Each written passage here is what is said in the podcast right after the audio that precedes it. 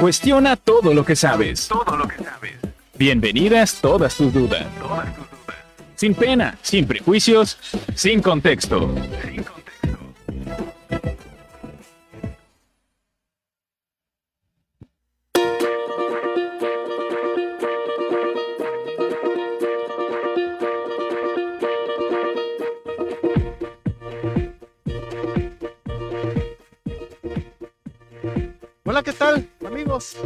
Compañeros, radio? Escuchas, una semana más aquí en este programita que nos Estamos en contexto nuestro programita número 6. Y hoy encuentro nuevamente una semana más al lado de un compañero que estaremos llevando en este maravilloso día. Sandrita, mucho gusto, muchos saludos. ¿Cómo estás? Muy bien, Luisito, muchas gracias por esa entrada tan bonita. Algo quieres, ¿verdad? Mmm. No, sí, nuestro programa número 6, como dices, y hoy tenemos un tema muy interesante para hablar. Eh, ahí estuvimos haciendo unas preguntas en Facebook y estaremos abordando más sobre el tema adelante. Y bueno, Luis, ¿tú qué piensas? Eh? ¿Quieres decirlo tú o, o tambores por ahí? A ver, a ver, a ver, muchos sabemos que estamos en, épocas. Principalmente los que tienen más nuestra edad cercana son los que el buscar nuestro primer ¿no? Buscar lo que queremos trabajar, dónde queremos trabajar y a qué dedicarnos. Un tema importantísimo que estaremos tocando punto por punto, caso por caso. Hoy sí, tuvimos muchas respuestas y te lo agradecemos porque luego quedamos ahí tal vez cortitos, pero hoy sí tuvimos una Hoy sí respuesta chismecito. generosa. Igualmente, pues probablemente eh, nuestro programa cada día sigue mejorando, cada día se poniendo más esperemos que esté de su agrado. Y principalmente podrán estar escuchando alguna vocecita por ahí misteriosa que nos vaya La conciencia de Una- la radio. nuestra consencita que nos va a estar acá hablando y dando también algunos datos importantes, algunas opiniones igual. Así que pues no se asusten, no es un fantasma, no es la niña de voces. Así que este, lo estaremos viendo en, en en próximos minutos. Pero antes, Sandrita, antes de entrar al tema, vamos a, a platicar un poquito. Mira, el otro día estuve yo viendo, descubrí, bueno, que más que nada es un, un streamer en Twitch que me ha dado muchísima risa. Porque de qué trata? Es un, es un canal donde hacen este uso de lo que es el VTuber, del Virtual. Virtual Tuber, ¿cómo se llama? Vir- Virtual algo. No sé muy bien cómo se llama eso. Pero es donde un grupo de personas crean sus personajes y hacen roleplay. Y, inventan sus propias historias. Y, y es una cosa que la sacada de onda que te da, te da muchísima risa. Y la verdad que se ha convertido en uno de mis canales favoritos, de, tanto de YouTube como de Twitch o cualquier otro medio de estos que son de streaming. Sandrita, aprovechando esto, ¿cuál- para ti, ¿cuál es el que más te ha gustado o más te ha impactado de este medio digital? Pues te diré que de streamers sí no conozco absolutamente nada. Pero en de así de YouTube, algún youtuber por ahí, bueno, me voy a, me voy a dejar inclinar por Yuya. Eh, Yuya es de mis favoritas, creo que muchas, muchas, y hasta muchos nos han, eh, nos, han- nos podemos conectar con, con esta youtuber mexicana eh, de Cuernavaca, si no me equivoco. Y bueno, ha tenido toda una, una, una historia eh, en, en la plataforma y todos hemos crecido con ella, la, la hemos visto cómo ha ido evolucionando. Y te diré que uno de mis favoritos, pero más por gusto y también por, eh, pues sí, por gusto en su contenido, el Pepe Problemas, pero ya no, ya no crea nada, hace mucho me parece que ya dejó de, de subir contenido. Sin embargo, ahí lo tengo en algunas redes como Twitter y, y sí, me, me encanta, me encanta el hombre. Y Yuya, eso te diría que son mis dos favoritos. Y la verdad que son gente muy talentosa que han buscado una forma de vivir muy padre, una forma de trabajar impresionante, porque es un trabajo como tal. ¿Y por qué te preguntaba acerca de esto?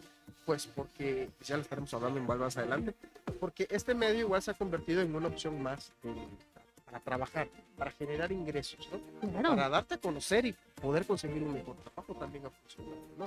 Pero antes, Sandrita, antes de comenzar con, ya de lleno con nuestro tema, vamos a entrar a nuestra pequeña cápsula que hemos preparado para todos ustedes. Sandrita, ¿cómo se llama? El descontextualizador.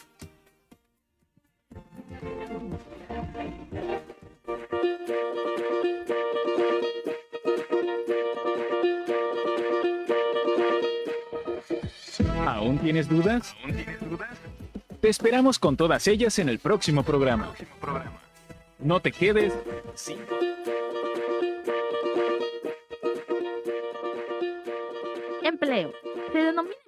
la generación de valor a partir de la actividad productiva por una persona. Es decir, el empleado contribuye con su trabajo y conocimientos en favor del empleador a cambio de una compensación económica conocida como salario. Motivación. La motivación es una actitud continuada en el tiempo con el objetivo de satisfacer una necesidad o objetivo. Emprendimiento. El emprendimiento empresarial es la iniciativa o aptitud de un individuo para desarrollar un proyecto de negocio u otra idea que genere ingresos que le permite cubrir principalmente sus gastos básicos y el de su familia. Autoempleo. El autoempleo es una modalidad de trabajo que consiste en generar ingresos de forma autónoma. Esto incluye, por ejemplo, a quienes son dueños de una empresa unipersonal y a los profesionales independientes que ofrecen sus servicios.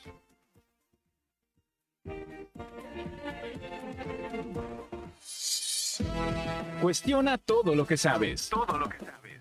Bienvenidas todas tus dudas. Todas tus dudas. Sin pena, sin prejuicios, sin contexto. Sin contexto. Y bueno, como ya escuchamos en la cápsula, este último concepto me llamó mucho la atención, Luis, el autoempleo, porque bueno, es nuestro siguiente punto a tratar, la gran incógnita o la pregunta para muchos, ¿trabajar o emprender? ¿Tú qué opinas? Híjole, La verdad es que es un tema muy complicado de abordar. Más que nada porque pues no todos este, nacen para tal o cual, cual, cual cosa, ¿no? Y principalmente, eh, para mí, ¿qué es mejor? Híjole, yo creo que cualquiera de los dos es bueno siempre, no, no, no, siempre y cuando- uno. siempre y cuando uno sepa este, desarrollarse bien ¿no?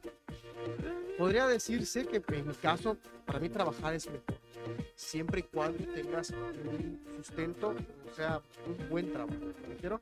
Porque, fíjate, un día estuve platicando con una persona que me decía, eh, tenía muchas ideas sobre cómo emprender, él quería abrir un apiario, Un apiario, y dedicarse a la producción de miel con las abejas. Y la verdad es que él me lo planteó de tal manera que dije, la verdad te puede funcionar, te puede generar mucho dinero. Pero me dijo, sí, pero ¿sabes cuál es el problema? Que tú inviertes tu dinero, o yo invierto mi dinero en esto, llega a haber un huracán o algo así y lo pierdo todo Claro. y me quedo sin nada. En, en este caso yo tengo un trabajo en tal lugar y me va bien, tengo un salario fijo, tengo seguro, tengo esto, tengo el otro. Y uno se pone a pensar, ¿no? O sea, por una parte sería muy padre emprender, pero por ahora el trabajo es lo que me parece más factible, ¿no? Entonces por ese, por ese lado, yo creo que siempre un trabajo bien remunerado va a ser mejor que el emprendimiento. Ok, entonces tú dirías que está bien la parte de emprender siempre que no pueda haber mucho riesgo. Emprender siempre va a ser bueno, siempre es bueno, siempre y cuando tengas en cuenta lo que significa emprender y primero que nada estudiar para poder emprender, porque no simplemente es decir, hoy quiero abrir un puesto de helados y a ver qué pasa. Eso no se puede decir, ¿no? Claro, no, eh, tienes razón en ese punto, como comentas. Yo te diría que a mí me late más la idea de emprender. No estoy molesta con la idea del trabajo, ¿verdad? Pero la parte de emprender, eh, yo, lo inten- yo lo he intentado. No te digo que he fracasado por porque no funcionara en sí el- la idea de trabajo, sino por cuestiones personales en tiempo y demás. Pero para ese punto en el que comentas, en donde llega a haber un huracán y cualquier otro riesgo que podría poner en amenaza de pérdida todo tu ingreso, todo lo que hayas, hayas invertido. Para eso es previo hacer un estudio de mercado, eh, el asegurarte y hacer tu análisis de tus fortalezas, tus, tus oportunidades, amenazas y desventajas. Y todo eso es prevenir eh, posibles situaciones, ¿no? Lo que hemos visto con muchos negocios en la ciudad que a raíz de, la, que inició la pandemia se vinieron abajo, ¿no? Podría ser un ejemplo de lo que mencionas. Entonces sí sería un poquito de miedo el querer emprender y que no sepas que al día siguiente o en una semana algo pasa y pierdas todo, pero pues es un, ahora sí que es un riesgo que si no lo, no lo afrontas, pues no vas a saber si te va a ir bien o te va a ir mal. Claro, uno nunca sabe lo que puede suceder hasta que lo hace, ¿no? Y eso es parte importante del emprendimiento. Que si no lo haces, nunca vas a saber si te pudo haber funcionado o no. ¿Y qué tal si te lo haces y te va súper bien? Tienes una idea de negocio que te, te, aparte de que generas tus ingresos, generas empleo para otras personas. Y que bueno, creo que eso sería lo, lo mejor y la idea de cualquier eh, emprendedor. Y obviamente el generar pues ingresos. Esa es la idea principal. Pero pues sí, ¿no? E igual la parte del trabajo podría pensar de por qué es más cómodo, porque sabes que tienes un horario, una jornada, tienes, como comentábamos antes, que prestaciones, que tienes vacaciones y todo ese tipo de cosas, a diferencia del emprendedor que eres tu propio jefe, ¿no? Eres tu propio empleado, tu empleado del mes, tu contador, todo. Y bueno, tiene sus, sus pros y sus contras. Yo voto por emprender. Fíjate que es muy bonito emprender. En el caso de mi madre, que está emprendiendo su, su negocio de comida, la verdad es horrible, es muy difícil, pero es bonito, porque dependes de ti y solo de ti. En el caso de una amiga que tengo que se dedica a esto de la venta de joyería, de y todo esto, eh, yo veo cómo, la verdad, trabaja muchísimo, días, noches, desvelos, se mueve de aquí para allá, hace esto, mira, ja, pide permisos, hace sus expoferias. Es muchísimo trabajo más que cualquier otra cosa, pero le va bien. Y mi jefe me lo dice, me va muy bien. Eh, mi producto se vende, me doy a conocer, la gente responde, estoy feliz. Cualquier día puedo decir, hoy no trabajo, hago esto, me voy a tal lugar, me divierto y, volver al día siguiente a dar con lo mismo. Siempre emprender va a ser muy bonito. Trabajar igual. Eh, depende ya tú lo que quieras vivir, cómo quieras planear tu futuro, primero que nada. Claro, y yo pienso que en ambos puntos, ya sea emprender o trabajar, debe de ser algo que realmente te guste, algo que te apasione, que te encante, para que no lo veas como tal un trabajo o que estés emprendiendo y digas, no, pues ya llevo una semana, llevo un mes, llevo medio año y no veo resultados y empieces a tomarle pues eh, rechazo a lo que estás haciendo, pues no, va por allá. Debe ser algo que realmente te guste. Y es que para todo hay, ¿eh? para todo lo que quieras vender, si empiezas un negocio, y no te resulta, no te preocupes, no, no pasa nada si lo dejas y empiezas con otro. La cosa es que si ese es tu, tu guía, ¿no? Tu ritmo, lo que tú quieres hacer, ser tú tu propio jefe, pues sigue y sigue emprendiendo hasta que realmente uno va a pegar. O si estás trabajando y te gusta más el trabajo, pues igual, ¿no? El, bueno, ambos tienen partes bonitas. ¿Qué opina nuestra voz misteriosa de esto? En conclusión, hay que tener un trabajo de medio tiempo y emprender. medio tiempo. Eso es muy buena. Seguridad. Muy sabio. No, pues este, la pandemia creo que les dio una lección a todos los emprendedores, ¿no? Este, de cómo sufrirlo, cómo pasar, eh, el saber que no, qué puede pasar al día siguiente, como decía Sandra. Pero creo que eso también ha sido una elección para todos aquellos que tienen un negocio que lo pueden adaptar. O sea, esta pandemia y la tecnología, la evolución de, de la evolución de 10 años de tecnología en menos de 2, este, ayudó a que, por ejemplo, puestos de comida y todo este rollo se adaptaran a las aplicaciones y todo este rollo que comentaba en el programa pasado. Entonces, este, creo que más que un obstáculo que sí fue muy perjudicial para algunos, fue este, parte de aprender de cómo adaptar, de que ah, si ahora quieres emprender un negocio, piensas en esas posibilidades de lo que puede pasar y ya este y enfoques bien tu negocio para que tengas este para que sepas bien qué, qué este puedes hacer en, en tales situaciones. Claro, porque es, es, que antes, previo a cualquier cosa en el tema de emprender, debes de prever un, un mundo de, de situaciones tanto positivas como negativas que puedan salir bien o salir mal si, como dices, no puedes levantarte y decir, hoy voy a emprender helados, porque no funciona así y empieces a, hacer venta de helados de pistache, de waffle, helado de pepita, y sean sabores que la gente en su ciudad no consume. Entonces vas a ver todo tu, todo tu capital perdido totalmente y vas a echar culpa de que no, la gente no apoya. Y no, es que no hiciste un análisis, un estudio previo a ver qué era lo que podía responder a favor de tu, de tu idea, ¿no? Entonces sí. y también lo del tema de la pandemia es también aprender y adaptarse a, nuevas herramientas y no verlo tanto como ya voy a cerrar, no, a ver una última posibilidad de, de, éxito, ¿no? ahorita lo que pasó con los negocios de comida, todas las plataformas que abrieron para pues sí, para el transporte de comida y, y envío a domicilio. Ahora, enfocándonos más, un poco más aquí a lo que es este, para aquellos que realmente buscan un trabajo, establecerse y dónde iniciar una carrera. Esperar el trabajo de nuestros sueños. ¿Es esto bueno? ¿Es esto malo? Tenemos que aspirar a ello. O realmente ver nuestra realidad. Buscar algo donde podamos empezar mínimo a desempeñarnos, ¿no? Sandrita, ¿qué opinas de esto? ¿Debemos esperar o buscar el trabajo de nuestros sueños? Yo creo que debes de empezar, porque quizás el trabajo de tus sueños te está esperando, pero te van a pedir experiencia y si no tienes, no vas a hacer mucho. Puede que se le den a otra persona que, se, que tuvo experiencia en otras cosas que no eran lo deseado, pero ya tiene. Es un requisito que en lo personal es muy un tanto absurdo, porque si vamos saliendo de la escuela y de lo que tenemos son conocimientos muy frescos, y llegas a pedir trabajo y te piden experiencia, pues como si no me dan la oportunidad, pues cómo voy a adquirir esta experiencia. Y es por lo que yo creo que muchos empiezan a emprender porque no ven oportunidades. Y tal vez no es que no las hayan, sino que te ponen tantos eh, requisitos para llegar a ella que, que lo ves muy, muy lejano.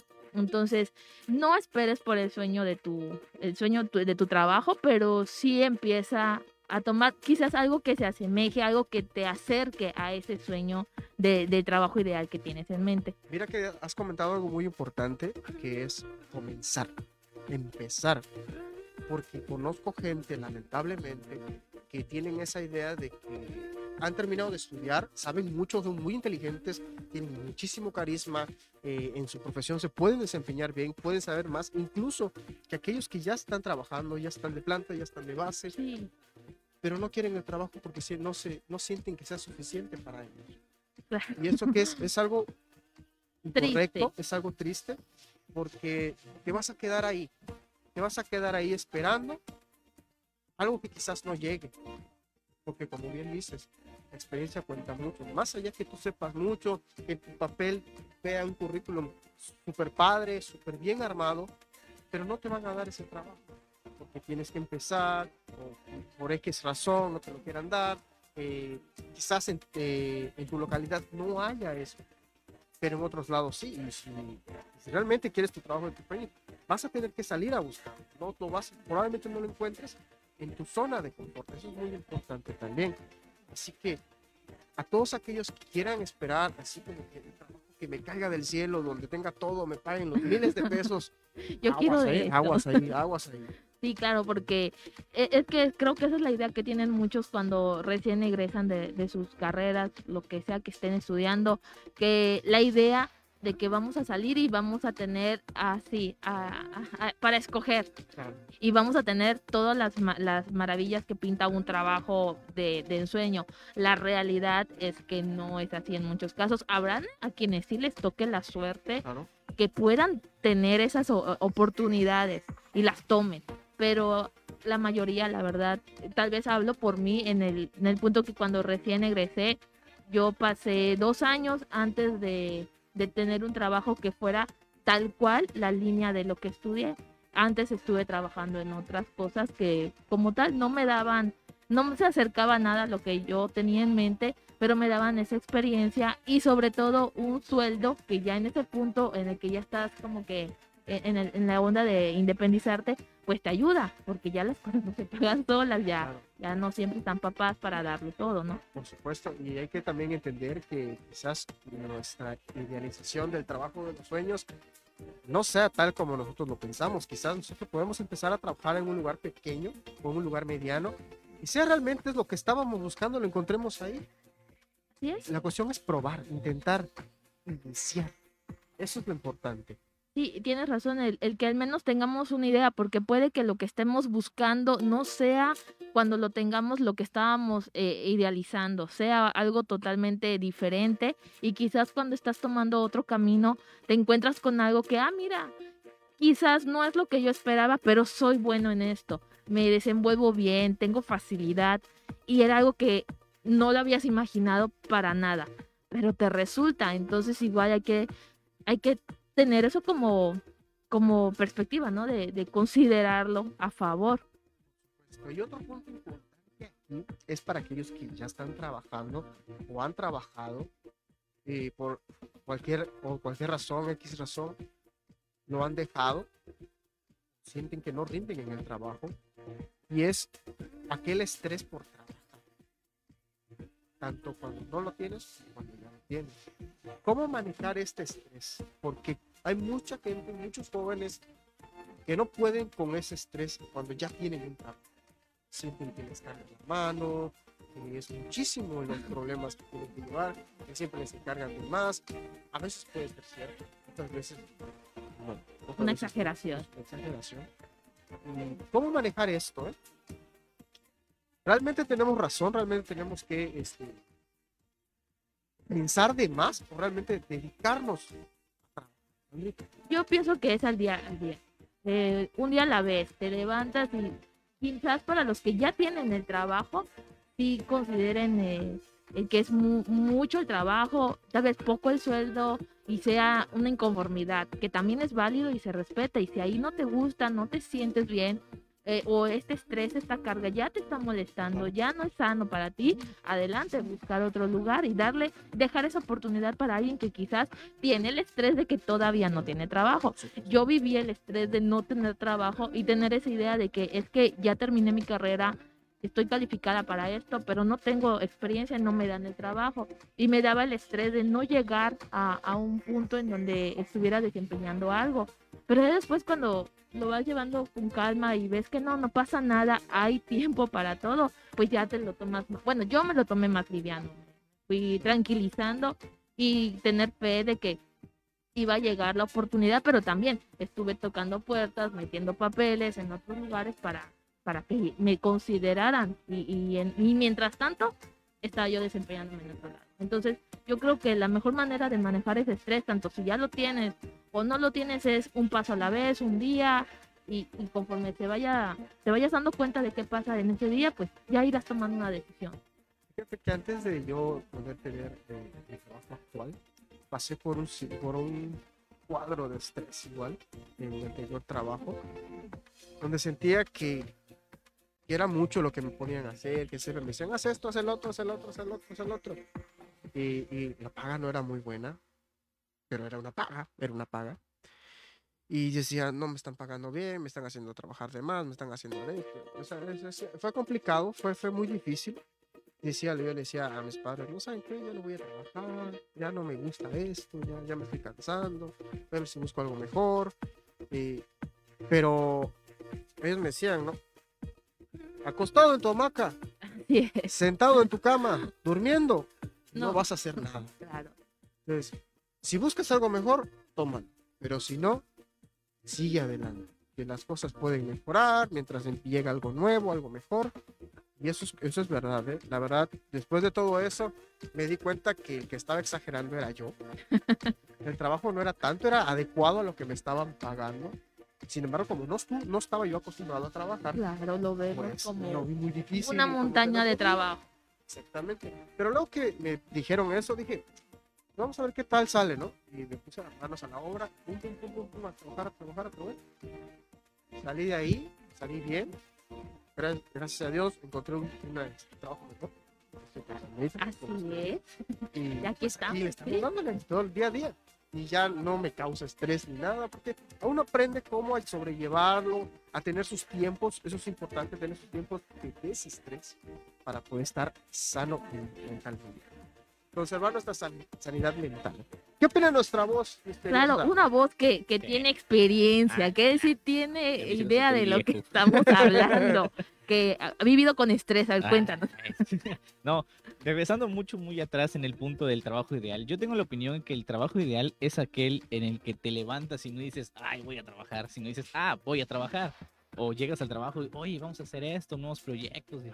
Entonces, a mi parecer, ese es el trabajo ideal, no el que ganes mucho, que tengas pocos horarios, que estés cómodo en tu oficina con tu clima, ¿no? O sea, la perspectiva del trabajo ideal dependerá de cada persona, qué es lo que quiere en la mente. Y lo que tú comentabas del estrés laboral, este, suele pasar, ¿no? A, a mí me pasó mucho tiempo. Igual depende mucho de ciertos jefes, cómo te tocan, cómo son Claro. contigo, y este, ¿cómo se llama? Y pues a mi experiencia laboral, mi corta experiencia laboral, yo creo que aquí ya ha sido mi el cuarto o quinto trabajo que he tenido aquí. Eh, les digo que ha tenido experiencia, él sí sabe Y de sí qué he estamos pasado hablando. por el estrés laboral en el punto que dices que ah, ya no quiero ir, ya no. Este, pero pues ya llegas a la vida que este que tienes que mantener una familia y, y que por ciertos esos puntos tienes que aguantártelo así, ¿no? O tratar de superarlo. Que no es lo más saludable, pero Claro. pero tienes que hacerlo por necesidad. Pero igual llegas a ese punto que dices, sí, es necesidad, pero esto me está enfermando, ya llega no la es salud sano. física, mental, ya no es sano. Entonces, y ahí mismo te das cuenta que estás en una zona de confort. O sea, a pesar de que es un estrés, estás cómodo con que vas a trabajar en, de ocho horas, ganas un sueldo y es tu zona de confort, ¿no? Entonces, tienes que salir de eso. Tienes el miedo de arriesgarte. Si, si renuncio y no encuentro nada, a mi familia, ¿qué va a hacer? Entonces, así como que tienes que buscar ese riesgo, ¿no? Tanto para tu salud física o tal vez si ese riesgo que tomas es algo mejor de lo que tienes, ¿no? Entonces yo viví mucho tiempo en un trabajo, casi 10 años en un trabajo con ese miedo de salir de mi zona de confort, hasta que por cuestiones de ambiente y esas cosas decidí, dije, no, ya hasta aquí, me arriesgué y afortunadamente encontré algo mejor, ¿no? Claro. Y así seguimos en la vida Aquí avanzando. está como la voz misteriosa del La voz programa. misteriosa. Pero Por cierto, tiene, el trabajo que decía Luis que se quejaba, no era acá. no, no, claro. Pero tiene razón lo que nos menciona esa voz, porque esa voz ya, Esa voz, ya tiene esa esa voz, porque eh, sí, esos puntos que no, no mencionamos de que influyen en el por qué estás en el trabajo en donde estás. Quizás para muchos eh, soy el sustento de mi familia, de este ingreso es el que provee, entonces tal vez no es el trabajo de mis sueños, sí me está estresando, me está enfermando, pero es lo que tengo seguro y depende de mí otras personas, por lo tanto me voy a aguantar, que no es lo sano, ¿verdad? No, no debe de ser, pero pues es lo que toca. Y mientras y- encontramos otra opción, pues nos, nos toca quedarnos en, en donde estemos. No hablamos aquí, pero sí les tocará a otras personas estar en un trabajo que no es lo ideal ni, ni lo de ensueño. Pero pues igual a- a- habría que considerarlo, ¿verdad? Claro, la cuestión aquí siempre es adaptarse, aprender a tolerar lo tolerable, lo importante, y seguir avanzando, nunca rendirse. Porque en el momento que digamos se acabó, no te vas a volver a levantar de la lona y muy difícilmente hoy en día puede que consigas trabajo. Siempre téngalo en cuenta. Todo trabajo que tengan es bueno. Ya sean emprendiendo, sean trabajando en algún lugar estable, siempre es bueno estar trabajando. Nunca hay que quedarnos quietos. Claro, o quejarnos de lo que tenemos, porque tal vez la queja de uno sería la, el deseo de otra Así es. Y pues sí, igual hay que considerar ese punto. Pero bueno, va pasándonos un poco a los comentarios de los que hoy Vamos a nos tomarnos un pequeño descanso de tanto bla bla y vamos a ponernos a, Al divertir, al chismecito. chismecito. Lo que vinimos, de lo que vienen a escuchar todos. Es. A mí no me engañan. Sí, porque hoy sí tuvimos respuesta y sí nos, nos dicen muchos por ahí en, en la pregunta que dejamos en Facebook, eh, ¿cuál y cómo fue tu primer trabajo? Y sí, hubo respuesta, Luis, ¿eh? hubo mucha respuesta. ¿Quieres empezar o empiezo? Permíteme un Estás momento, los buscando. busco bueno, porque- mientras él los encuentra, aquí yo les comento el de Abigail Sánchez, que nos puso, es una anécdota de su esposo, que él trabajó en, ¿puedo decir ahí el nombre del lugar donde trabajó? ¿No? Ok, trabajó en un lugar de, de comida y de pizzas y dijo que fue muy bueno, bueno, es tolerable, ¿no? Trabajó en un, restaurante de comida de pizzas y aquí en la ciudad y le fue muy bien. Aquí nos comenta Carlos Casanova. Mi primer trabajo oficial fue de guardia de seguridad en un hotel hace tres años. La paga no era mala, lo malo era el horario, ya que era de 13 horas y cada dos semanas debíamos rotar el turno. Hacía rondines cada hora, lo que me pidiera el gerente lo debía hacer. Ayudar en la cocina cuando terminaban de cocinar. Eh, a todos les daban comida, menos a nosotros, porque los guardias por el trabajo no era tan malo. Pero eh, aquí dice que no era tan malo, pero por culpa del gerente que era muy estricto, se hacía pe- pedazo y no podías este, sentarte delante y debías estar siempre parado. O sea que era muy incómodo trabajar ahí. Por lo que pude entender, era muy incómodo. Ay, no. Eh, aquí tenemos otra historia de Karina Costa que menciona, mi primer trabajo fue en un local del centro de ropa. Fue divertido porque quería todo lo que vendía Y aparte se vendían accesorios con aretes, maquillajes y nos menciona que tenía 17 años cuando, cuando empezó. Y eso igual, ¿eh? ¿eh? El tener idea de a qué edad empezamos a tener nuestro primer trabajo. Y tenemos aquí a Luis Alberto Zuno Velasco que nos dice, mi primer trabajo oficial era en un restaurante donde básicamente era auxiliar de todo. Cocina, limpieza, almacén, mesero y dependía de lo que se necesitara en el momento.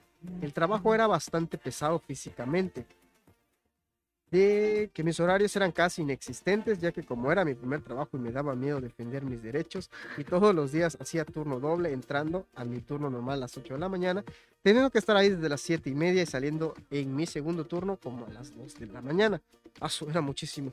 Si llegaba a tiempo el taxi, habiendo en ocasiones en las que se desmoronaba, demoraba a las 3, incluso a las 4 de la mañana. Mira, esta es una parte importante porque a veces la gente tiene muy buenas experiencias en sus trabajos, es primero que nada, en sus primeros trabajos, siempre les gusta como en el caso de la chica que vendía ropa, pero para muchos eh, es difícil, les tocan de malas y la verdad que es una pena los que tengan que pasar por todo eso porque si le, le, llegan a tener cierta, cierta fobia, incluso a trabajar. Claro, y ya, ya empiezan a tenerle como que el rechazo a un próximo trabajo por la mala experiencia. Aquí Pablo Ezequiel Gómez nos menciona que él fue peón de albañil y fue por castigo por reprobar en la secundaria. Después de ese castigo, hasta la carrera acabé, nos menciona. y vaya castigo, ¿eh? Pero, pero sí, igual, válido. Digno castigo mexicano. Venga, también nos comenta aquí Gabriel Versunce, nos dice, durante tres años de mi vida fui mesero en uno de, de los locales de mi tía en la plaza en una plaza que está por aquí. Mi primer sueldo era de 200 pesos a la semana. Hijo, te estaban explotando. No era mucho, pero para mí era lo máximo. Y en vacaciones eran 700, 100 por día. Ahora eran dos días, me imagino, que trabajaba. Ahí ahorré durante dos años para comprarme mi Nintendo Switch. Habían días donde este, se me estresaba y otros donde me divertía. Aprendí muchas cosas, tales como a tratar a las personas, tener paciencia y también a ponerle mucho hielo a los vasos de los jugos para así gastar menos producto. Eso no, eso no debía haberlo dicho. Ahí ya Esos son life hacks. No se deben, no, no, no, aquí no escucharon nada. Aquí esto es un programa muy bonito, toda la familia.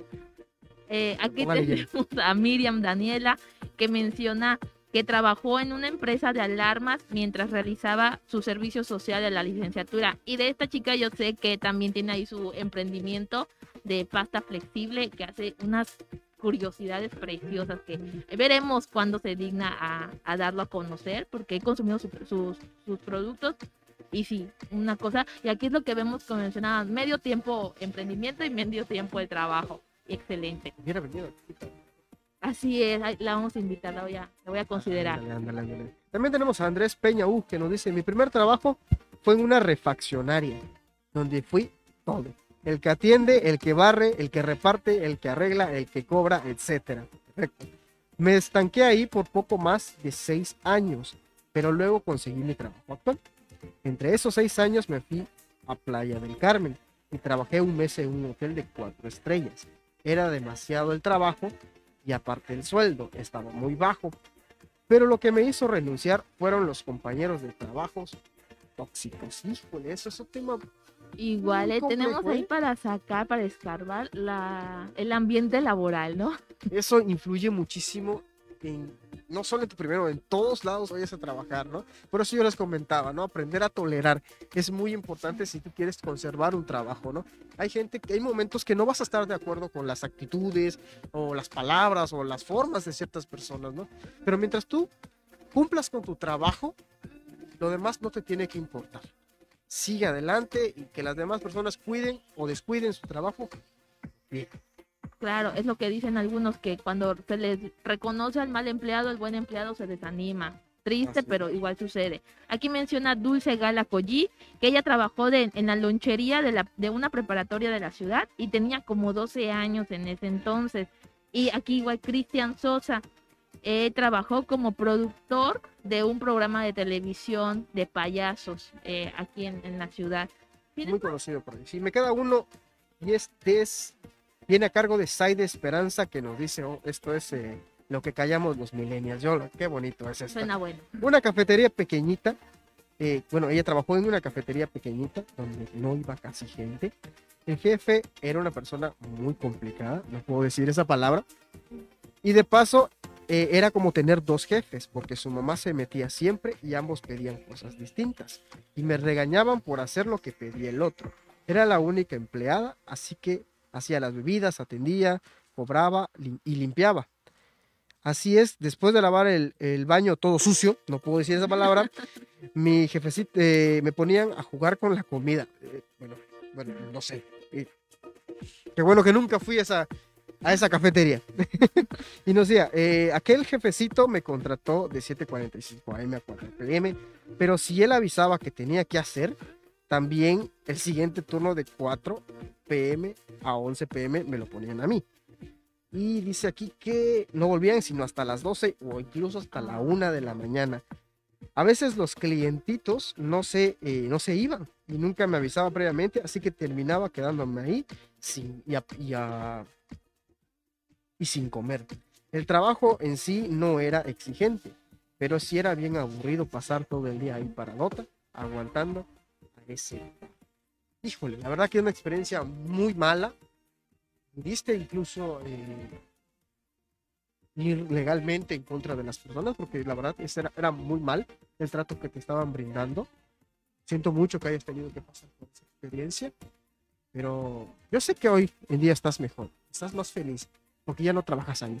Así que sigue adelante, yo sé que tú puedes. Claro, tal vez un trabajo, como dice, yo no tenía una carga de trabajo muy pesada, pero si era demandante todo su tiempo estar ahí, pues sí, cualquiera se, se enojaría.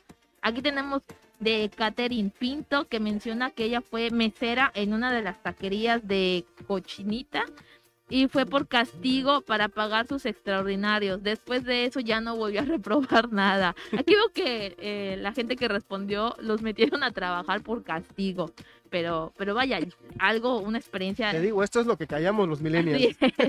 Aquí tenemos a Christopher Rosado que menciona que trabajó en un negocio de ventas de equipos médicos y accesorios y lo corrieron por pedir su PTU. Y no, qué triste, ¿verdad? Porque cuando haces, tal vez cuando ya conoces a lo que eres merecedor y los exiges o lo pides, eh, ahí te va mal y te pueden decir, bye. Es lo que le pasó a, esta, a este chico. Llámeme Eh. ignorante, pero ¿qué es un TPU?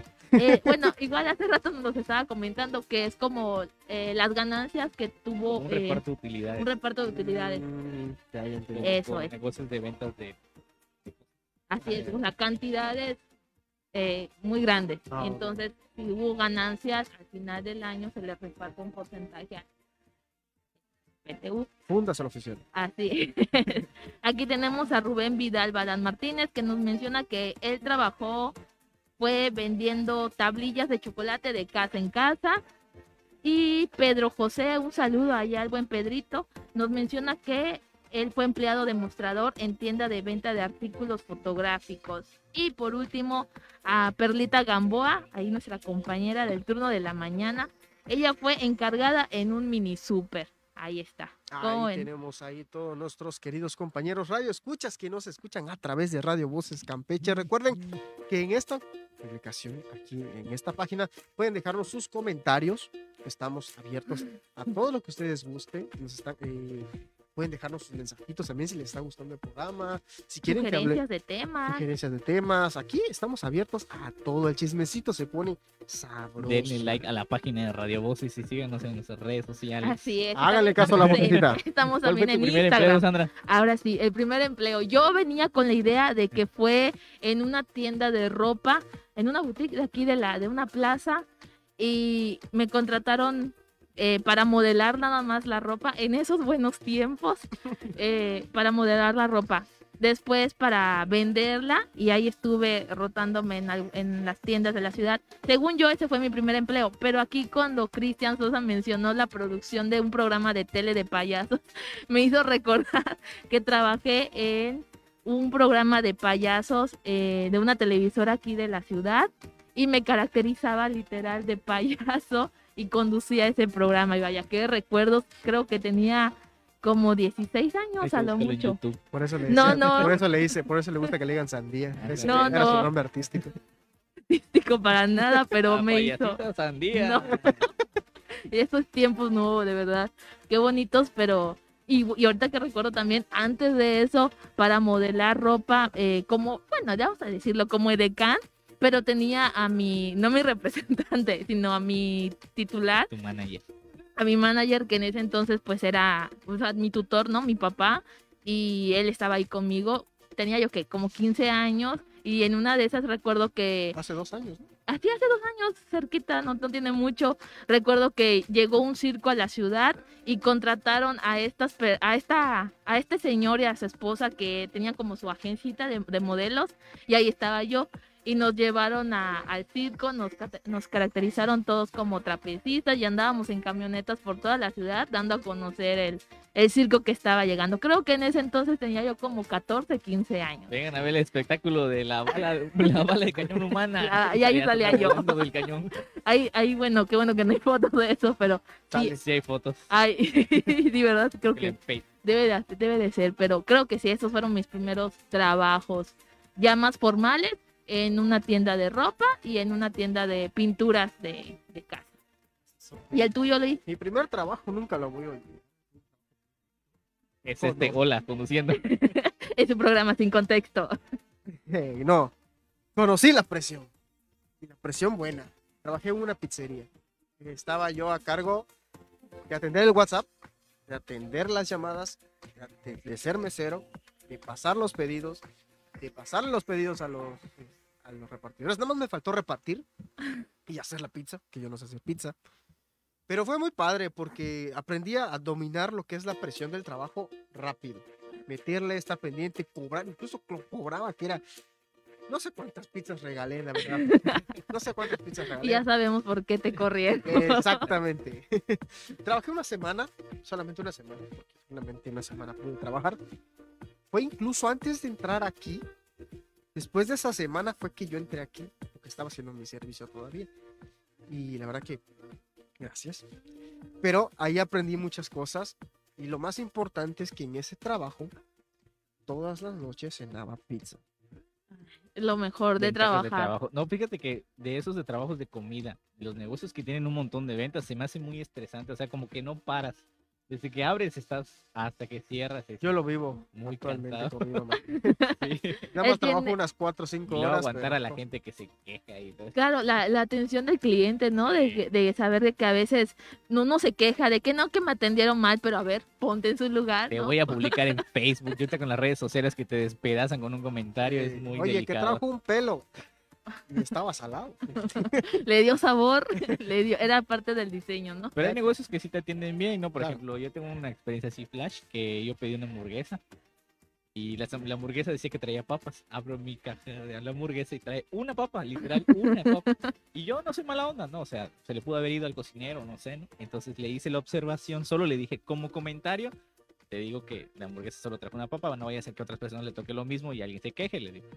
Y como a los 15 minutos eh, llegaron a mi casa y una orden de papas y así, ah, Ah, sí le agradece, ¿no? O sea, no me estaba yo quejando, pero gracias. Claro, igual eso, eh, la forma de cómo responde eh, el negocio ante una observación o quizás ya una queja también es importante, pues porque si respondes mal, olvídate. Con este tema de la cancelación en redes, como mencionas, te suben al Face, te, te ponen ahí un mal servicio y ya. Olvídate de tu reputación, que si eras un buen negocio solo por esa mala, se- esa mala reseña, ya mucha gente te va a conocer y a decir, no, es el lugar donde traen un pelo o donde nada más traen una papa. E incluso a eso tienes que estar preparado para poder hacerle frente. No lo puedes evitar. Son cosas humanas, errores humanos que pasan, suelen suceder.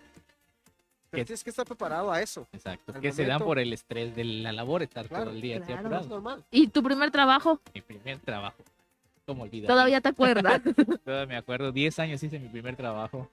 ah, es en donde mencionas. sí, sí. Y, y- No, Ok, ok, entendimos. que yo tuve la maravillosa fortuna de poder trabajar y estudiar al mismo tiempo. Resulta que mis horarios se acomodaron muy bien. Entonces yo estudiaba la carrera en las tardes y trabajaba en las mañanas. Lo que sí era estar, entraba a mi trabajo a las 6 de la mañana y salía a las 2 de la tarde y a las 2 de la, tar- de la tarde entraba yo a la escuela. Pero quedaba cerca del trabajo de la escuela. Entonces de ahí me iba hasta las 9 de la noche. Entonces yo salía de mi casa temprano hasta muy tarde llegaba. Y fue padre porque conforme fui avanzando en la carrera, fui escalando en el trabajo. Comencé del puesto más bajo y cada vez iba subiendo y subiendo. Y como era el mismo trabajo de lo que yo estaba estudiando, la carrera se me hizo súper fácil, ¿no? Eso de tener la experiencia y, lo, práctico y lo teórico al mismo tiempo fue algo que, me super ayudó en el trabajo, ¿no? Entonces eso me ayudó a escalar y, y, ir conociendo todos los puestos y todos los niveles. Y llegué a pensar que era el trabajo de mis sueños, pero luego te enfrentas a ciertas cosas como el estrés laboral, como el, el ambiente, el ambiente sobre que, es, todo. que es lo que afecta, El afecta ambiente. mucho y dices, ala, si este era el trabajo de mis sueños, ¿qué está pasando? ¿no? ¿Por qué ya no quiero estar acá? ¿Por qué me levanto todos los días y ya no quiero ir? Este, pero, no pues, llore, que no llore la voz. Es el golpe de realidad. Sí, sí, sí. No, pero sí estuvo padre, ¿no? O sea, a pesar de todo lo que pasó ahí, agradezco mucho de haberlo tenido, que me hayan dado la oportunidad de estudiar y trabajar y aprender mucho. Eso me dio mucha, mucha experiencia. Eso es muy Bastante. bueno. Es lo que mencionábamos, ¿no? De que cuando tienes eh, la idea de tu trabajo ideal, lo que estás estudiando y se te presenta la oportunidad de un trabajo que va de la mano de verlas porque va- se te va haciendo todo más fácil, le vas entendiendo pan comido, ¿no? Que bueno, esas Pero a oportunidades veces no siempre es así. pero a veces, exacto, a veces no siempre es así, te toca estudiar, no sé, digamos, medicina y estás trabajando en un puesto de comidas, que no tiene nada de malo, pero no va acorde, pero te ayuda y te da tal vez sustento para pagar tus estudios o para experiencia, o pues, a veces muchos por la necesidad de, de tener que trabajar al mismo tiempo de estudiar y súper admirable ese- a esas personas. Y no Así siempre son tus aptitudes. Por ejemplo, yo conozco doctores que son muy buenos en la locución. Ah, igual. Nunca estudiaron la carrera, pero se les da es como nato, ¿no? Que si ellos estudiaran, o sea, otro, otra cosa sería, Así ¿no? es. Suele Nuevas suceder, suele suceder. Mira, nos quedan 10 minutitos, así que hay que meterle velocidad impresionante. No nos quedan unos cuantos temas. Yo creo que esos temas son un poco más este, sencillos de hablar.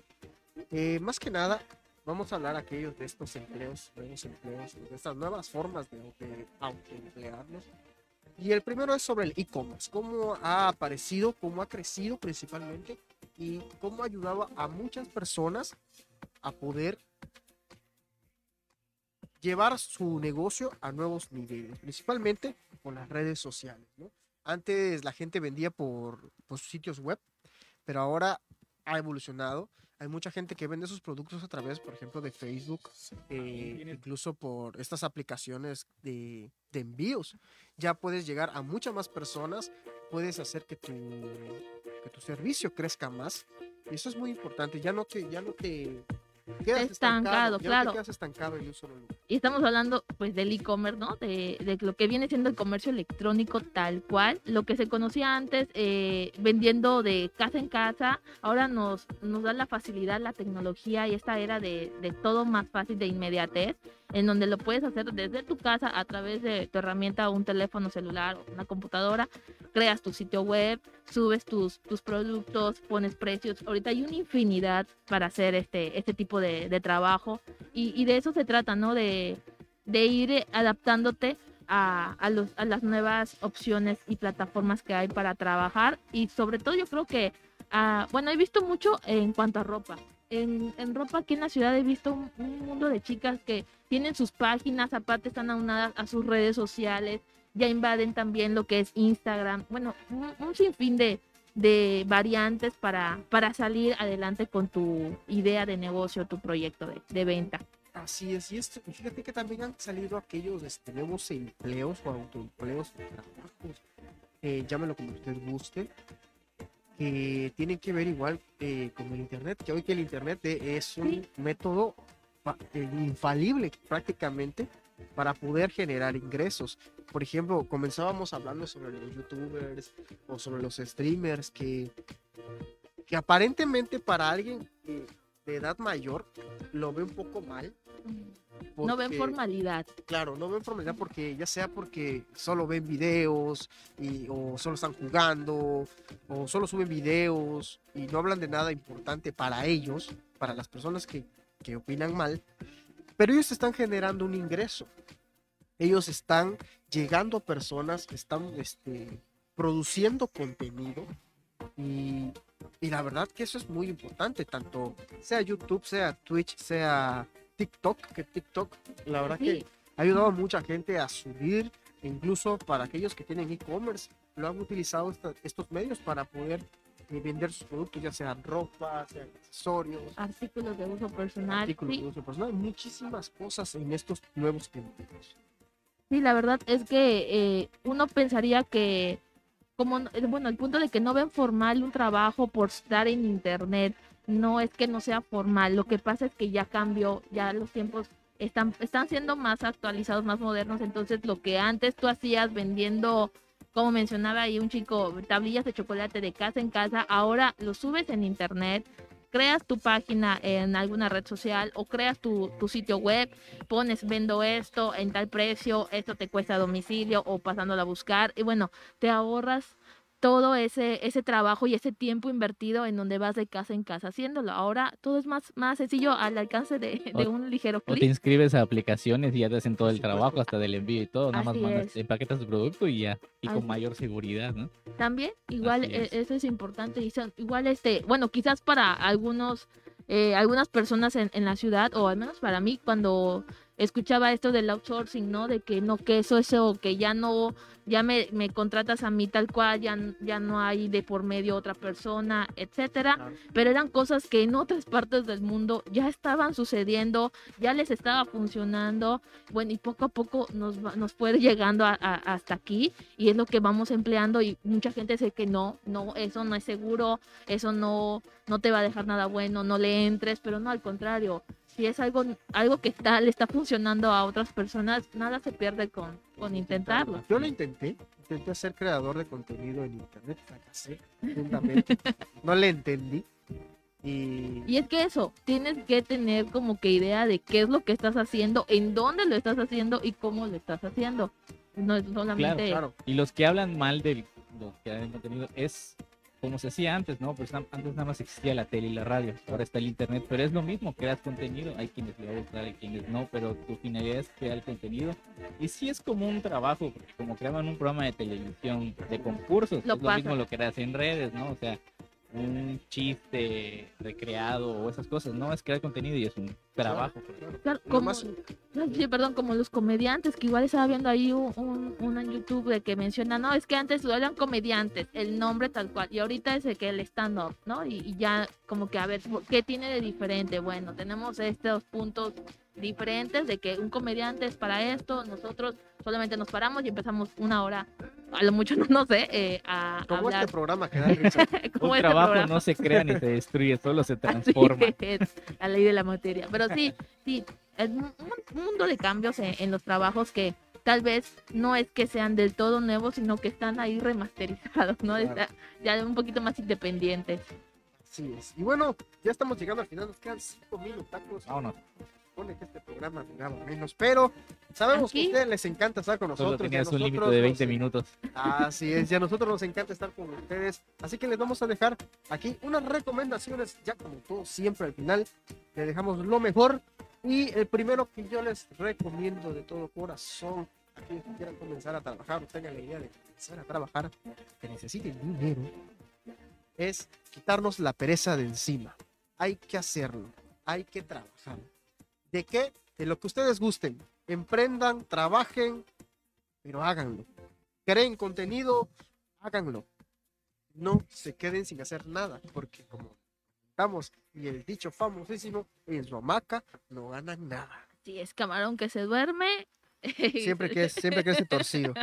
Aquí no tenemos idea de los refranes. Igual, mentalizarnos es la una recomendación para todo esto, tanto la gente que está trabajando como la gente que va a emprender. Mentalícense, hagan un estudio, acérquense a personas que ya estén haciendo eh, o estén emprendiendo, qué les ha servido, qué no. Y si están trabajando en algo que no les gusta, denle vuelta a la página, busquen otra cosa, pero no se queden estancados, no se queden sin hacer nada. Así es, incluso vayan mentalizándose que, que, como ya hemos comentado anteriormente, que se van a encontrar con otro tipo de personas y que los van a tener que aprender a tolerar.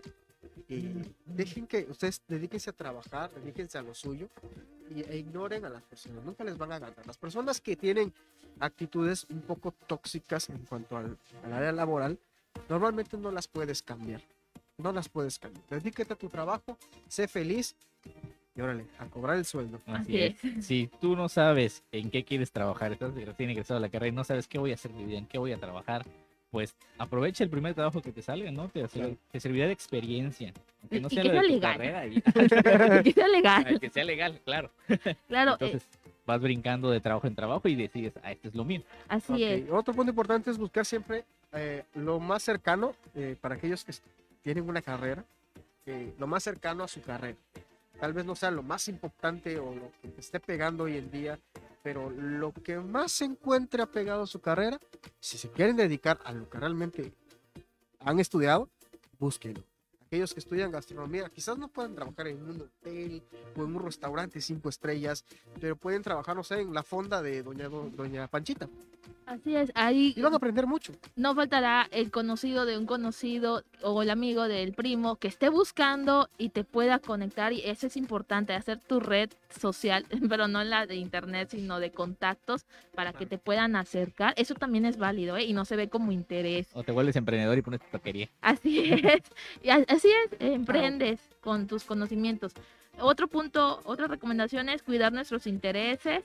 eh, como tal, creo que te eh, uno se puede referir al hecho de ¿Qué lo es que... lo que quiero obtener? Exacto. ¿A ¿Qué es lo que quiero? Eh, el tiempo es bueno, el sueldo es bueno, eh, lo que me están pidiendo lo puedo hacer, eh, el lugar es bueno para trabajar, es legal, como dice aquí mi compañera.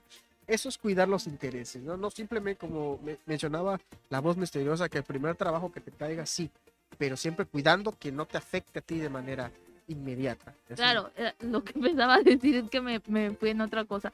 El, sí, el cuidar tu interés de que no es el trabajo que quiero, me acerca tal vez, pero de plano me desgasta emocionalmente, salud, eh, es muy demandante y no me da, no me gusta o, no me quiero tratar, no me quiero meter a- a ese ámbito laboral, es válido. Puedes dejarlo pasar para otra persona y tú buscar algo afín a lo que a ti te importe o lo que quieras desarrollarte. Así es. Y para los emprendedores, aquí nuestra máster en marketing nos va a ayudar.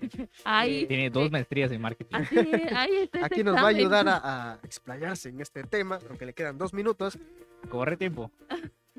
Hacer un estudio de mercado. así ¿Qué tan es. importante es eso? Ay, me hubieras avisado. No, al hacer un estudio de mercado, lo que venía diciendo con un emprendedor es prever todas las posibilidades eh, que puedan amenazar tu negocio, todas tus oportunidades, todas tus fortalezas y todas tus debilidades. Lo que se conoce como el FODA viene siendo exactamente eso para un emprendedor. El que te levantes y órale, a ver, voy a, a- a hacer una investigación de qué me quiero dedicar como en el caso, ya que se me permite, cuando yo quise emprender con mi negocio de flores, eh, yo desconocía todo este tema y me levanté, tenía el, mi finiquito de- del empleo donde me corrieron y dije, es ahora o nunca, voy a invertir. Compré, hice de todo, pero no hice un estudio de mercado previo y todo se me fue. Bueno, lo logré vender y, y- y me Muy resultó. bonito, ¿sí? Ay, gracias, Fueron pero patrocinadores de Radio. así es. Valentina Lu. Sí, así es. Eh, pero no pude continuar, no pude continuar porque ya no supe cómo invertir, ya no, yo no me hice de contactos de proveedores, de eh, ma- eh, empaques y todo eso, entonces andaba muy perdida y, al y en la segunda ronda que quise invertirle vi que eh, había perdido más de lo que había ganado. En la tercera pues me desanimé, lo volví a intentar y se levantó el negocio, pero ya en la cuarta, por cuestiones de la escuela, pues lo tuve que pausar y ya no se pudo retomar, pero ahí eventualmente pues allá ando en redes, pero es eso, exactamente el prever en el sentido de investigar. Si me voy a dedicar a vender flores, bueno, ¿cuáles son mis proveedores? ¿Qué, ¿En qué empaque lo voy a hacer? ¿Quiénes son mi competencia? ¿Qué ofrezco? ¿Cuál es mi diferenciador con la competencia? Mis precios, ajustar en mi inversión, mi capital, eh, cuánto lo voy a dar, mi retorno de inversión. Bueno, es un sinfín de, de, de temas que uno tiene que eh, prever y también lo legal, porque no solo porque sea en internet ya es válido, no, también tienes que hacerlo legal, acercarte al SAT, hacer eh, investigaciones, darte de alta y si vas a facturar, porque qué tal que te, que te contrate un estos, esta gente que organiza bodas y tengas que hacer algo en, en gran cantidad, pues no te das abasto, ¿no? Entonces también conocer tus límites, eh, bueno, sin fin de cosas, pero todo eso se ve en un estudio de, de mercado y acercarte a la gente que conoce de estos temas para que puedan orientarte y guiarte y así no vayas tan, tan, tan, tan perdido. Ok, antes de que nos vayamos, Sí, nos vayamos un después de saludito. clase de introducción al marketing 1. Antes de que nos vayamos, tenemos un saludito aquí. Nos, me- nos, nos dice, mándame saludos, Luis. Saludos, Juan. Un besote, un abrazote, como le mandamos a todos. Eh, desde, desde el Instituto Campechano que está trabajando ahí. Un saludote, gracias por estar sintonizando nuestro programa. Ya lo vi casi al final, espero que aún sigas aquí viéndonos. La verdad que estaba muy buena la boteca, muy buena, de chismecito, ya saben cómo es esto. Así que un saludo, Juan. Gracias por estar sintonizándonos. Vos, La voz voz. misteriosa, algo que quieras. Adiós. Adiós. No, este, sí, sí, sintonicen este programa por el 920 AM o chequenlo por Facebook, sigan en las redes sociales de Sandra y Luis y déjenos sus comentarios en Radio Voces Campeche. Ahí lo tienen, chicos, chicas, hermosos, hermosas, hermoses, Así es. hermosos.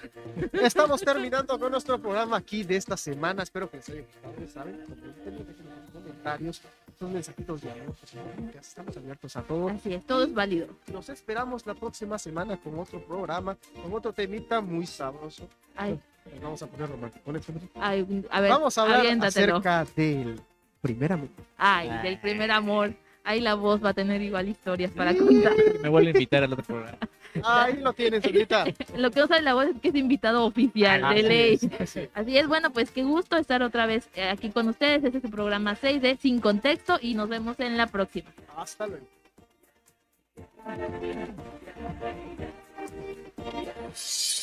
¿Aún tienes dudas? Te esperamos con todas ellas en el próximo programa. No te quedes sin contexto. Sin contexto.